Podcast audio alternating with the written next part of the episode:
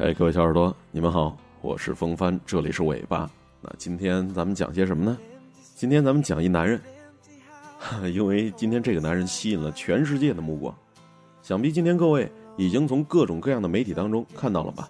对，今天我们尾巴故事的主角就是科比·布莱恩特。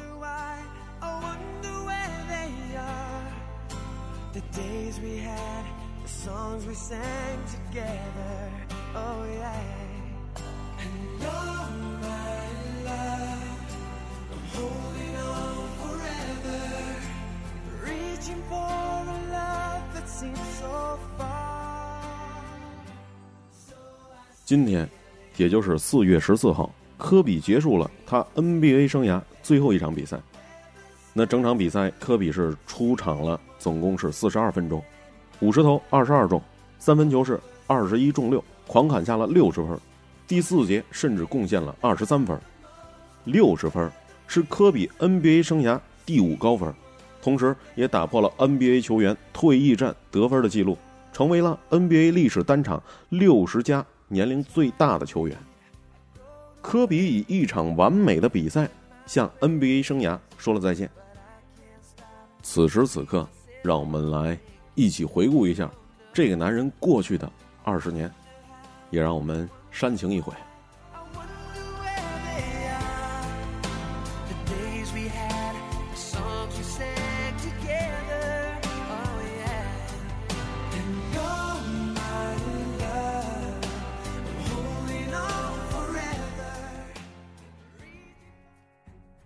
说到科比呢，得从一九九六年时候开始说，因为在一九九六年的时候，湖人队和中国男篮进行了一场比赛，那场比赛最闪耀的就是十八岁的科比。我们掰起指头算算啊，今年是二零一六年，一九九六年那可是二十年前呢。年轻的科比，他简直就是无所不能。用中国球迷熟悉的张指导的话来讲，那叫什么呢？叫做是惊为天人。从这场比赛开始，也就开启了张指导一生科迷的时光，当然也开启了大部分球迷看科比比赛的岁月。一九九六年到一九九九年这几年呢，是科比对世界上最顶尖的篮球职业赛事的一个适应期。在这段时间里，他从一个刚刚被选中的新秀，成为了 NBA 的扣篮王，成为了最佳的第六人第二名，成为了最年轻的全明星首发。那回头我们看看，十八岁的科比就已经掌握了百分之九十五他后来用到的这些技术。十八岁以后，只是将那些技术打磨精炼，变得是更加有威力，更加耐用。科比可能是有史以来掌握技巧最丰富的篮球运动员，啊，这儿呢啊，完全是风帆个人的观点。我认为啊，科比甚至超过了乔丹。为什么这么说呢？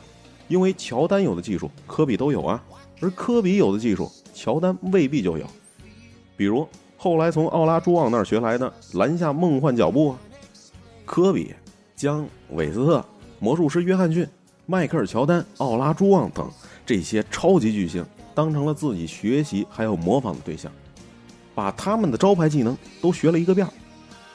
那说到这儿，让我想到了一个人，啊，咱们国家的啊，这个经历呢，还有这个历程，跟科比还是有点像的，谁呀？姚明，不是，啊，你也别猜了，我也不卖这关子，因为他不是某个球队的球员，他呢是金庸先生笔下的郭靖郭大侠。为什么我有这样的观点呢？因为郭靖郭大侠一样是学了很多的招牌武功，都学了什么？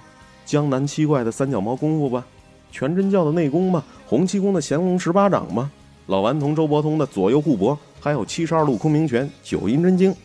甚至还从他岳父那里学来了弹指神通，把这些超级技能最终融合成了一体，成为了武林泰斗一样的人物。很多人都认为郭靖很笨，但一个笨的人如何能够学会这么多高深的武学呢？那放在科比身上也是一样，科比并不是说天赋不够，通过自身的努力来弥补的这样一个成功典型。科比的篮球天赋一定是属于 NBA 球员当中最顶尖的那个百分之一，只是这么高的天赋还如此努力的人是少之又少罢了。冯帆为什么这么说呢？啊，科比是有天赋的，因为一九九六年未满十八岁的他就已经以高中生球员的身份直接进入了 NBA，可谓是年少成名。那他炉火纯青的技术呢，来源于他每天都要比其他球员多训练四个小时。你是否还记得科比的那句话？你可曾像我一样见过凌晨四点的洛杉矶？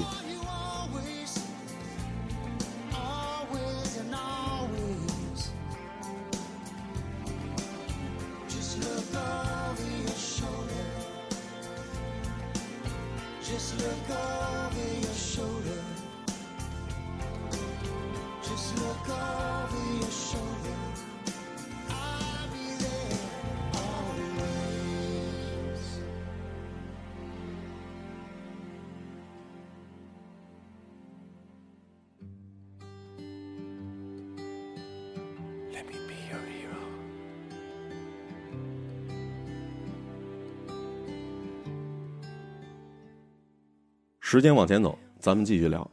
那接下来我们得聊什么呢？聊一下 OK 组合。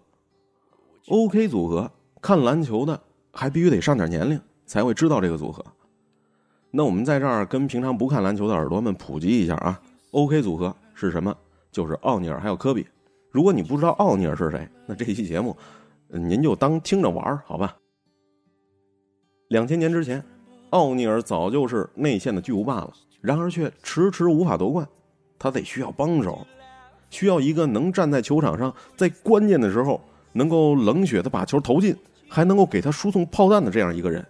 在魔术队，啊，球队为奥尼尔找来这样一个人，他叫做哈达维。哈达维被称作是乔丹的接班人。事实上证明啊，哈达维并没有能够帮助奥尼尔真正的去实现总冠军的梦想。他呢？也不是乔丹的接班人。一九九六年，湖人队做了一个决定，呃，当时是轰动了一时。这个事儿就是签订了大鲨鱼奥尼尔，而科比这个时候是刚刚的是初出茅庐，虽然被 NBA 标志性人物杰里威斯特认为是旷世奇才，还跟他说了这小伙子是我见过最好的试训的小伙子，但是还不算是一个大人物，出场机会呢也比较少。跟如日中天的奥尼尔还是有一定的差距的。那个时候，湖人的后场核心还是有着全明星水准的艾迪琼斯。因为艾迪琼斯的存在呢，十八岁的科比只能够从替补开始打起，更多的时候是坐在冷板凳上。可是之后发生了这样一件事儿，你肯定想不到。有一天，啊，年轻的科比就把奥尼尔给叫到身边了，跟他说：“哎，奥尼尔。”我要成为世界上最伟大的篮球球员，拿到五到六个总冠军戒指。你想一下，如果说你是奥尼尔，正在训练呢，或者是回到了更衣室里边，一个初出茅庐的小伙子跟你说了这样的话，你会怎么想啊？我想一般人都会会心一笑，笑容的背后一定是质疑。那这样的话说出来，其实本身就是一个很荒诞的。十八岁打替补，你还想成为史上最佳？你想想，我是谁啊？奥尼尔大鲨鱼，目前 NBA 最牛的超级中锋，我都不敢夸下这样的海口。你谁呀？你是不是听尾巴听多了，不知道自己是谁了？跟尾巴的主播风帆一样，整天靠嘴巴吃饭呢？啊，当然啊，咱们在这儿开玩笑。奥尼尔肯定没说过这样的话啊。可是科比用实际行动向奥尼尔，向全世界的球迷证明了他能够帮助奥尼尔夺冠。那真正的乔丹接班人。不是别人，是我，科比布莱恩特。当科比真正成熟之后，OK 组合的威力，那咱们就不用再提了。但是到了二零零四年，奥尼尔离开了湖人，他没去别的地方，他去了迈阿密热火，因为那儿有一个叫做韦德的人。韦德是谁？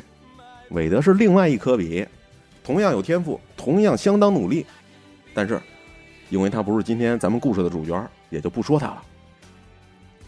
当奥尼尔离开之后，科比开始独自支撑起湖人整个战队。危机的时候必须得有英雄出来呀，科比就变成了一个孤胆英雄。这个角色原本是属于童年参加选秀的状元秀另一个费城之子，叫做阿伦·艾弗森。科比开始了自己的得分狂潮，单月场均四十三点四分，单场八十一分，连续四场五十加，单赛季十次五十加。我的天哪，这些只有在电子游戏当中才能打出的数据啊！风帆在电子游戏当中都打不出来，你想想吧，太可怕了。但是近两年，由于伤病还有年龄，科比的状态是下滑的很严重，已经没有了当初巅峰时期的统治力了。现在新增加的球迷也基本上都是库里还有哈登等人的球迷了，在他们看来，库里的得分能力是多么变态，多么变态，而一提到科比，则哎呀，哎呀，不说了，咱们啊，摇摇头，好像是件很可笑的事情。咱们也不能怪这些球迷，他们刚开始看球的时候，最好的科比已经不在了。就跟年龄大一点的球迷跟我说：“你知道乔丹有多厉害吗？”我同样会无动于衷一样。在科比还健康的时候，孤独并不是一件很常有的事儿。独行侠的时光只有两个赛季，之后湖人得到了保罗·加索尔。加索尔没有奥尼尔的统治力，但已经足够能够帮助科比。获得总冠军了。在第二个夺冠的窗口期，就是二零零八年到二零一一年。相比之前，科比已经成为了一名成熟的领袖。成熟啊，并不是指球技方面的。科比的球技不用说，早在第一个夺冠窗口期的时候就已经很成熟了。这个阶段的科比的成熟在于精神方面，在球场上，他知道该如何调动队员。如何将逆风的局面给扭转过来？他成为了更好的队友和更好的领袖。可是，出事儿了。二零一一年之后，老巴斯将球队交到了儿子还有女儿手里。由于内部权力的争夺呀，湖人做出了很多糟糕的决定，比如说放弃了菲尔杰克逊教练，拿选秀权去换老胳膊老腿儿还一身伤病的纳什。短短的四年时间。湖人换了三个教练，一个比一个不靠谱。那混乱的体系、糟糕的队友，或者说是教练，那科比的职业生涯的最后这么几年，就是这么度过的。有时候我也在想，是不是时光老人在人为操纵啊？为了使整个体系保持平衡，让少年就春风得意马吉蹄的科比，在生涯的末期经历更多的磨难。来偿还，有的人，我们举个例子，如诺维斯基还有基德，他们的职业生涯早期的时候就已经经历了磨练，难得一冠，在职业生涯的末期才迎来了最辉煌的时刻。还有的人，比如说麦迪，没有等到职业生涯末期的收获呀。而科比跟他们都不一样，这是一个天之骄子啊，在二十五岁之前就已经获得了三个总冠军，受到了万千球迷的宠爱。如果剧本照此发展下去，科比就应该取得比迈克尔·乔丹更多的总冠军，是不是？毕竟那个叫乔丹的男人在二十八岁的时候才刚刚拿到了自己的第一座总冠军。或许这就是命运，你永远无法猜测他将每个人引向何方。当你失意的时候，或许辉煌就在未来的某个地方等着你。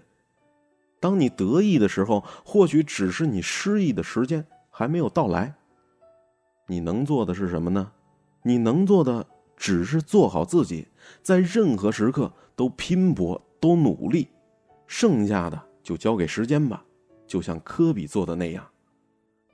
纵然俱乐部、纵然球队出现了这样或者那样的状况，可是有个人没有变，一切都没有变。一样的不惜体力的在奔跑，一样华丽的动作，一样的嘘声或者是掌声。只是科比已经投不进球了。科比并没有败给伤病，在前一个赛季的时候，科比还能够保持不错的状态。是时光老人赐予科比打篮球的时间快到了。是啊，二十年的长征。该是时候结束枯燥的训练，还有比赛了，让这个男人更多的享受自由时光，享受家庭生活了。他原本只是想看一看自己油箱里还有多少油。这个赛季以来，科比尝试过减少做动作，直接投篮，尝试过回到中距离位置进攻，尝试过带球突破，可是无论哪一种方式，都无法找回以前在球场上的统治力了。或许他自己早就知道了，已经到了离别的时刻了。又或许是波特兰的嘘声还有掌声刺激了他，让他最终公开宣布，赛季结束，就将退役的决定。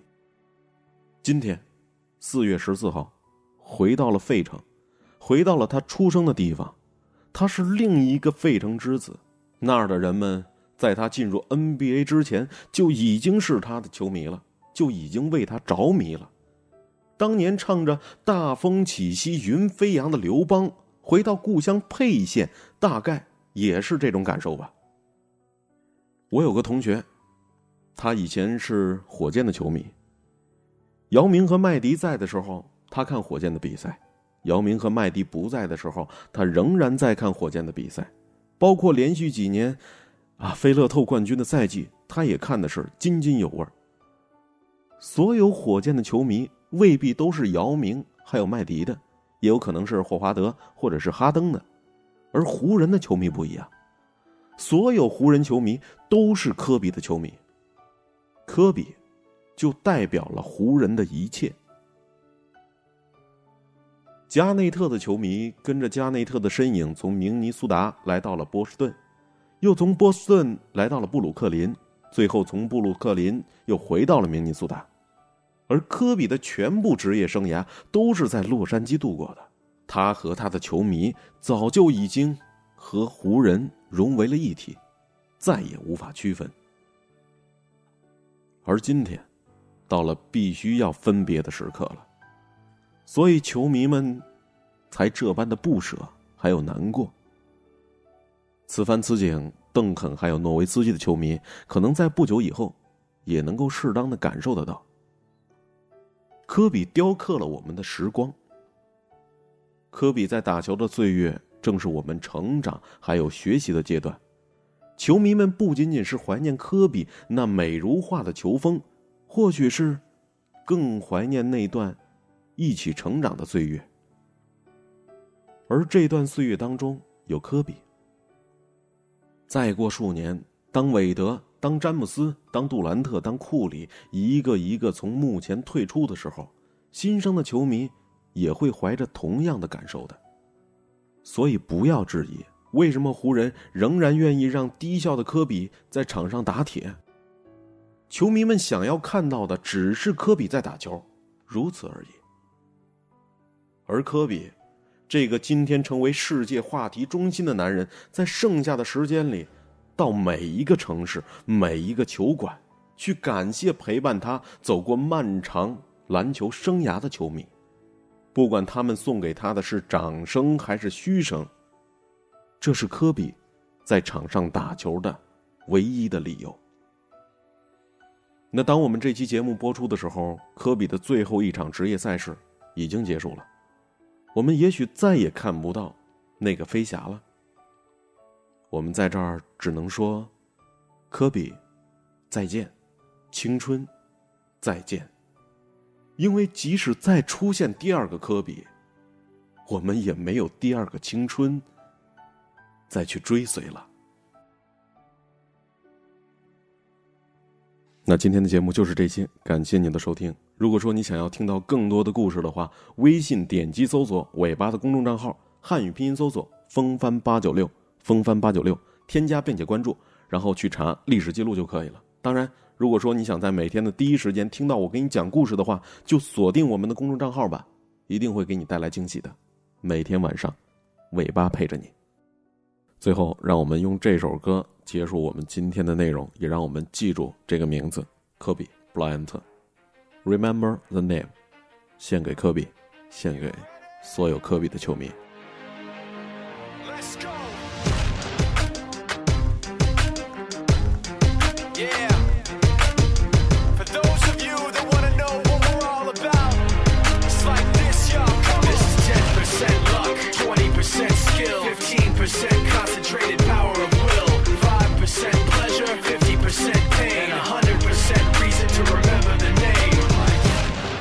need his name up in lights. He just wants to be heard, whether it's the beat of the mic.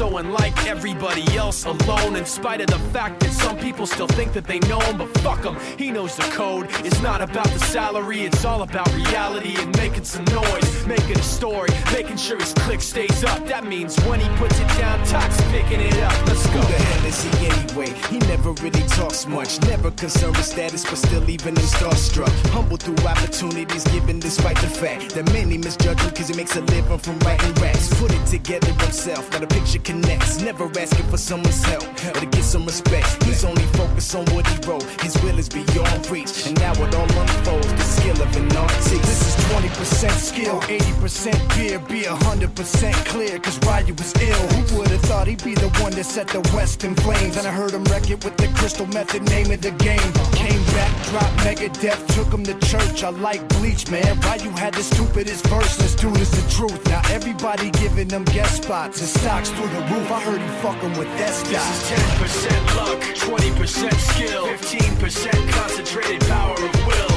5% pleasure, 50% pain, and 100% reason to remember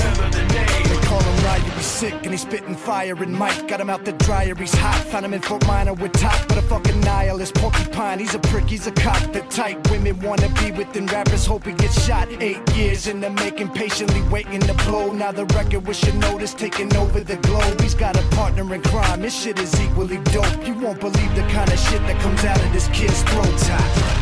He's not your everyday on the block. He knows how to work with what he's got, making his way to the top. He often gets a comment on his name. People keep asking him, was it given that birth that doesn't stand for an acronym? No, he's living proof. Let him rock in the booth. He'll get you buzzing quicker than a shot of vodka with juice. Juice. Him and his crew are known around as one of the best. Dedicated to what they do and give 100%. Forget Mike, nobody really knows how or why he works so hard. It seems like he's never got time because he writes every note and he writes every line. And I've seen him at work when that light goes on in his mind. It's like a design is written in his head every time before he even touches a key or speaks in a rhyme. And those motherfuckers he runs with the kids that he signed, ridiculous without even trying. How do they do it? This is 10% luck, 20% skill, 15% concentrated power.